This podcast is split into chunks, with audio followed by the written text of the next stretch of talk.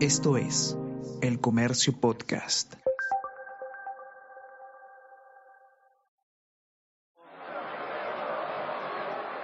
Conversan Cueva y Paolo. Se ponen en la barrera. Ahí está. Jordi Reina. Ahí está la mano arriba del árbitro. El gran futbolista peruano de los últimos años es Paolo Guerrero. En un país sin grandes logros futbolísticos, él es el goleador histórico de la selección peruana, el capitán, y por eso muy, muy querido. Lo que suena es el gol que metió contra Colombia y que le dio la posibilidad al Perú de pelear al repechaje para ir al Mundial Rusia 2018.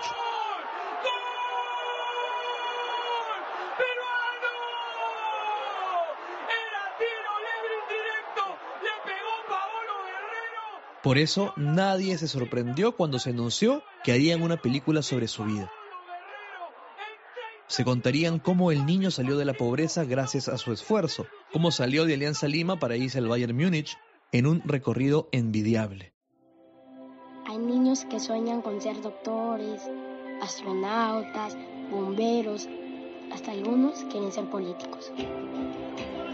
Pero yo, lo que quiero sobre todas las cosas, el más grande de todos mis sueños es... ¿Quién te ha dado permiso para que agarres la pelota, carajo? Creo que entienden.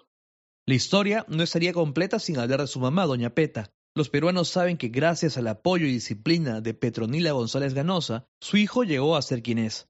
Ella es una de las madres icónicas del país, que ha sido portada de diarios populares y de revistas de la clase alta. Ella es tan famosa como él. y nos pudimos desprender de. Eso es lo que yo a veces me pongo a pensar, ¿cómo me pude desprender de mi hijo? Su papá también me hablaba, me decía, no, él tiene que subirse en el primer tren, porque si no se sube ya no hay nada. Y también me daba el valor, ¿no? Me decía, no, él tiene que irse, para que sepa cómo... Guerrero, la película, se estrenó en el 2016, pero mucho antes fue el casting para elegir a la actriz que daría vida a la tan querida Doña Peta. a mí me llaman a la audición para ser la mamá de Guerrero. Y no pasó el casting. Y yo pensaba, esto me lo dan a mí o a Tatiana Espinosa. Somos las dos actrices afro con las características ya de mamá, ¿no? Perfecta para el personaje. Acá dije, esta es mi película. Ella es Evelyn Ortiz, y sí, es una de las pocas actrices afroperuanas de su generación. Quizás por eso le pareció que la volverían a llamar, pero se equivocó. Llamaron a otra actriz, una actriz que no era afroperuana. A la que este, la caracterizan para que haga el personaje de Doña Peta, pues, ¿no? El último blackface del cine peruano. Bienvenidos y bienvenidas, esta es la primera llamada. Esta quinta temporada del podcast es una coproducción entre el diario El Comercio y Decibelio 85. Aquí, como siempre, conversaremos con referentes del teatro para conocer su relación con las tablas. Y no se equivoquen, aquí hablamos de las personas, no de los personajes. Mi nombre es Juan Diego Rodríguez Basalar y hoy converso con Evelyn Ortiz, activista, actriz y cantante afroperuana y como ya lo escucharon, estamos hablando del blackface. Guerrero se estrenó en el 2016 y en su primer día la vieron casi 112 mil espectadores, una cifra que para estándares peruanos es bastante buena. Y ni hablar de que al final de la temporada más de 900 mil personas la vieron. Se podría decir que para el gran público fue un éxito. Pero los cuestionamientos a los productores, a los encargados del casting, también ocuparon parte de la discusión. Exactamente, el polémico blackface. Que si te pones a ver, en realidad, este, creo que fue un poco exagerado llamarlo blackface, porque no es que Magdiel pues sea blanca como la leche, ¿no? Es una chica mestiza, Evelyn duda. Quizá hasta de mi tono de piel, si es que tenemos que ponernos como hacer una, una paleta de color, ¿no? Cuando se piensa en el blackface, se piensa en una persona de tez blanca que se maquilla el rostro u otras partes del cuerpo para interpretar a una persona afrodescendiente. Pero, ¿cómo funciona esto en un país lleno de mestizos? La actriz que terminó interpretando Doña Peta es mestiza y Y a la que solamente tuvieron que quizá ponerle un poco más de, de polvos un poquito más oscuros, que lo he hecho yo en el teatro también, y ponerle una peluca afro, ¿no? Es, una línea muy delgada, es una línea muy delgada. No es lo mismo, pues no, no podríamos comparar lo que hace Jorge Benavides, pues no. Qué lindo auto, mamá. Por un auto así, soy capaz de trabajar hasta domingo y feriado, mamá. Pero me tengo que resignar a limpiarlo nada más. Jorge Benavides es un comediante que tiene años en la televisión peruana. Sus personajes, como la paisana Jacinta o el negro Mama, han sido duramente criticados porque para algunos son racistas y denigran a ciertas poblaciones vulnerables. Eso es, eso es blackface, o, o brownface, o yellowface, ¿no? Para Evelyn, la diferencia entre un blackface y lo que puede hacer un actor o actriz cuando interpreta a un personaje de otro color de piel es la intención de burla. Pero ahí nos metemos a un terreno complicado.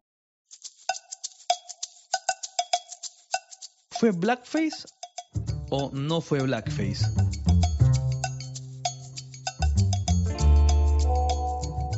Sobre el tema del blackface es súper interesante porque, claro, cuando hablamos del blackface hablamos de una práctica que se genera en un contexto, pero es importante también ver cómo el blackface se transforma a lo largo de la historia y se convierte en lo que es hoy. Ella es Ana Lucía Mosquera Rosado, activista afroperuana.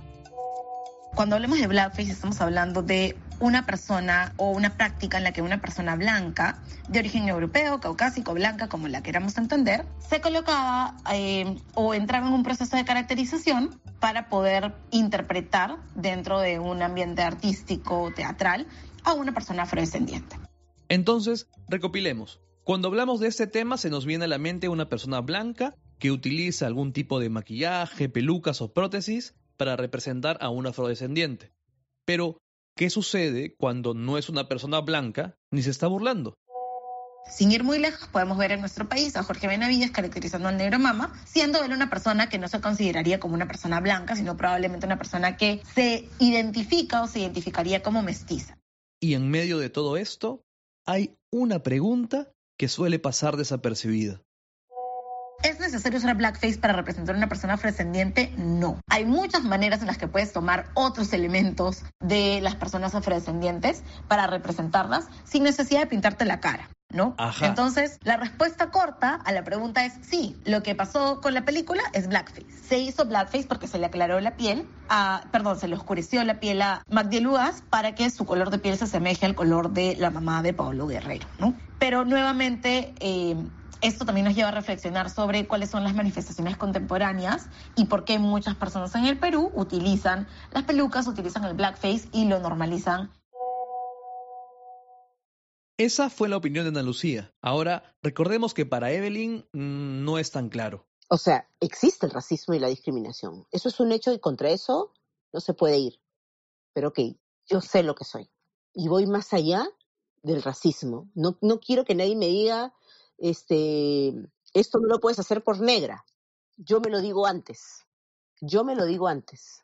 Esto no lo puedo hacer yo. Pucha, soy negra. Eso, eso no puedo hacerlo yo porque no, no caigo en lo físico. Ok. Esa es su manera de evitarse malos momentos.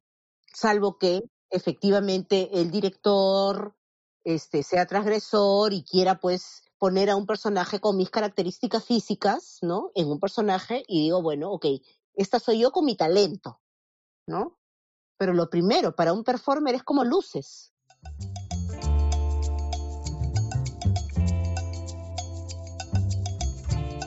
Evelyn tuvo la suerte de crecer en una familia que se sentía orgullosa de sus raíces afroperuanas. Sus tíos y su mamá llegaron a trabajar con una de las grandes difusoras de la cultura afroperuana, Victoria Santa Cruz, en el Conjunto Nacional de Folclore. Así que la apoyaron cuando supieron que quería dedicarse al espectáculo, a las luces, a las cámaras. Primero estudió en el Club de Teatro de Lima y más tarde con Alberto Isola en esa promoción de la que tanto hemos hablado en primera llamada. La promoción de la que también son parte David Carrillo, Giovanni Sixia, Sofía Roche y Salvador del Solar. Ahora, Evelyn tiene 50 años y reconoce que muy joven se dio cuenta cómo era el mundo de los casting en el Perú. Yo empiezo a actuar a fines del siglo pasado. Bueno, 30 años, cariño. es lejos, es lejos, es bien lejos. Y algo que yo empiezo a reconocer es mi físico. Y creo, y ahora cuando, cuando tengo alumnos, una de las primeras cosas que les pido hacer es que se miren al espejo y que acepten cada poro de su ser.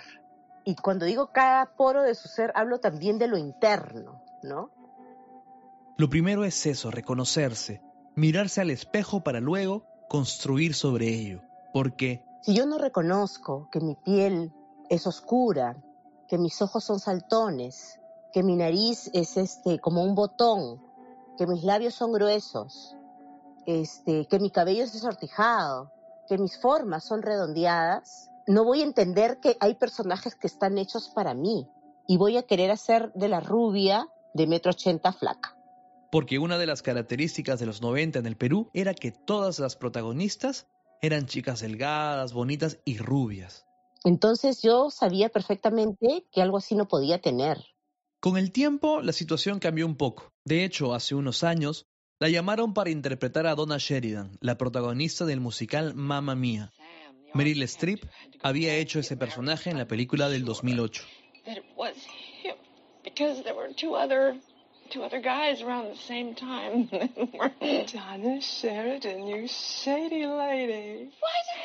Muchas compañeras hicieron ese personaje y se lo dieron a la actriz afro-peruana, ¿no? Evelyn quería estar en el montaje, pero ¿de Donna Sheridan? Ella habría estado contenta si le daban el papel de una de las amigas. Porque me miré al espejo y dije, o sea, yo estoy para, las, para una de las amigas. Sí, pero eso, eso lo piensas cuando no vives en un país tan racista y discriminador como es nuestro querido Perú. Porque como ya dijimos, Evelyn siempre pensó en evitarse problemas o sentirse mal, así que a partir de reconocerse físicamente, decidía a qué papeles iba a postular. Ahora, claro, la situación es distinta. Ya hay actrices afro que pueden tener protagónicos en nuestro querido Perú, ¿no? En el cine, en el teatro, en la televisión, ¿no? Y los tienen y los tienen, ¿no? Y son las protagonistas de la historia, siendo las mujeres afro que son, y los hombres afro también. Pero fines de los 90, eso era imposible. Tampoco puedo ir en contra de la marea, porque eso no va a ayudarme, al contrario. Cuando Evelyn tuvo 30 años, decidió cambiar, ser un buen referente para los actores y actrices afroperuanas que la veían en la televisión o en el teatro. Cuando yo empiezo a tomar conciencia de eso, dije yo ya no puedo seguirme tomando una cerveza en la puerta de mi casa, pues. Porque tengo un programa como el de Magali Medina. El programa de espectáculos y chismes más famoso del país. Que va a ser escarnio de algo, de una situación que puede ser común para cualquiera, pero no lo es para quienes somos personajes públicos y he tratado en la vida de manejarme de la manera más correcta que puedo. No digo que no haya hecho ningún escándalo, soy un ser humano, pero intento en la vida dirigirme de manera correcta. Y la decisión también impactó en el tipo de personajes que aceptaba. Mira, este, en la televisión nosotros los afroperuanos estábamos destinados en el siglo pasado a ser personajes menores todo el tiempo empleadas del hogar, por ejemplo. O la puta, o el policía, o el delincuente, ¿no? Salvo honrosas excepciones, ¿no? El caso de Rafael Santa Cruz, que en la tacha hace de un médico. Y como no habían referentes, ella decidió ser uno. Y por eso empiezo a lucir mi cabello natural. Y cuando la maquillan para una entrevista y le preguntan, uy, Evelyn, ¿ahora qué hacemos con tu pelo? Disfrutarlo porque yo voy a salir así.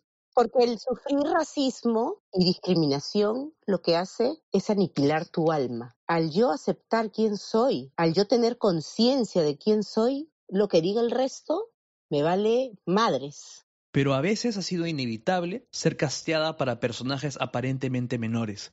Y aquí subrayo aparentemente. En el 97, Evelyn acababa de ser parte de Leonela Muriendo de Amor, una telenovela muy exitosa en la que compartió pantalla con los actores del momento. Ella había dado vida a uno de los personajes principales y no quería aceptar nada menos. Pero eso fue lo que pasó. Un productor la llamó para dar vida a Juanita, una empleada del hogar. Todos están en el cementerio. El señor Antonio se ha muerto. Lo mataron ayer. Estamos de duelo, así es que... Por favor, yo no quería ser la empleada de la casa. Yo no quería ser la empleada de la casa. Y se lo dije a José Enrique, ¿por qué me estás ofreciendo esto? Yo no quiero ser la empleada de la casa. Y me dice Evelyn, el personaje es precioso y tú lo vas a hacer maravilloso. Y resultó que Juanita fue el personaje más querido de la telenovela. Resultó que en paralelo a la historia principal se desarrollaba la historia de la mucama y del chofer, y el público quedó maravillado. Si bien Evelyn consideraba el papel como un retroceso, no fue así. Después de conversar con el productor, ella cambió su actitud y... Y llego pensando en que va a ser el mejor personaje de la vida llegué a mi primer día de grabación pensando en eso. ¿En qué momento supiste que no importaba tanto si los personajes eran secundarios o principales? Que esa no era una buena forma de medir si un personaje era bueno o malo. Hubo una entrevista que yo leí hace muchos años a Hugo Loza. ¿Ubicas a Hugo Loza? ¿Sabes quién es? Bueno, Hugo Loza, yo te, te adelanto. Tulio, Tulio Loza el que hacía Camotillo el Tinterillo. Un sketch cómico que en los 80 se encargó de criticar y burlarse de los políticos del momento. El protagonista era Tulio Loza, gran comediante y figura icónica de la televisión peruana. A su costado estaba Hugo, su hermano. Y los dos hacían, digamos, una carrera este, artística en la televisión. Y un día le preguntan a Hugo que qué siente de él ser el segundo, ¿no? De no tener esta cosa protagónica que tiene Tulio. Y él dijo algo muy interesante y a mí me quedó grabado en la piel como carimba. La carimba es el sello que le ponían a los esclavos en la piel. Y así me quedó grabada esta frase que dice, los protagonistas pasan, los personajes secundarios se quedan. A mí trabajo no me va a faltar, pero un protagonista, el galán, solamente va a ser galán el tiempo que tenga cara de galán. Los protagonistas pasan, los secundarios se quedan. Y yo dije, ¿para qué quiero ser protagonista? Si yo lo que quiero es morirme haciendo esto. Esa frase resonó en Evelyn. La asoció a una experiencia de cuando estudió en el Club de Teatro de Lima. Tenía 19 años y se sentía defraudada del lugar. No entendía bien lo que estaba aprendiendo, pero sí reconocía que Reinaldo de Amore, el fundador de la escuela, era un maestro distinto. Un hombre que amaba el teatro y veía todo lo que él podía ver, él lo veía. No he conocido a maestro que vea todo lo que hay en la cartelera. Y él era eso. Un día de esos llenos de preocupación, ella se le acercó y... Le digo, tú sabes que de acá muchos no van a actuar. ¿Cómo sabes cómo haces el tamiz? Y él me dice, se quedará, o sea, será el que se quede hasta el final. La frase no le sonó muy convincente. Después lo entendí, después lo entendí. Yo dije, claro, este, esta es una carrera de largo aliento. Y yo, Juan Diego, me quiero quedar hasta el final, porque todavía no termino de aprender, pues. Quedarse hasta el final o no llegar es uno de sus grandes temores. Yo tengo terror a ese momento, me aterra. Una de las razones por las cuales yo me pongo a estudiar música hace unos años atrás es porque dije, ¿qué voy a hacer cuando ya no empiecen a llamarme? Cuando tenga 50 años, pensaba yo hace 15 años atrás. ¿Qué voy a hacer cuando yo tenga 50, 60 años y no me llamen? ¿Qué voy a hacer de mi vida si lo único que yo sé hacer es esto? La música es su plan B y lo que ha pensado a corto plazo es hacer un disco. Es un disco que me quiero regalar y quiero regalarle a los criollos. Eh, es recontra soberbio lo que voy a decir, pero me importa un comino.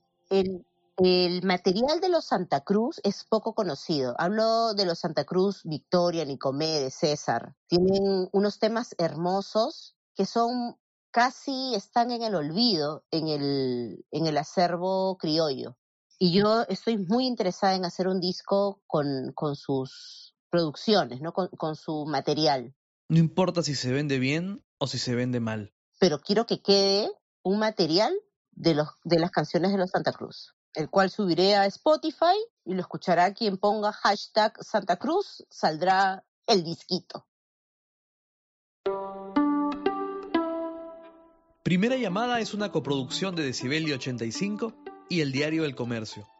Este episodio fue producido por Carlos Marroquín y contamos con la ayuda de Soine Díaz Medina y Gisela Salmón. El guion es mío y la edición del guion de Fabricio Serna. La edición de sonido estuvo a cargo de Josema Romero Rivas. El arte del episodio fue diseñado en coordinación entre Milagros Bejarano y Carlos Mayo, mientras que las piezas de contenido para redes sociales fueron generadas por Natalia Ríos. Gracias por escucharnos.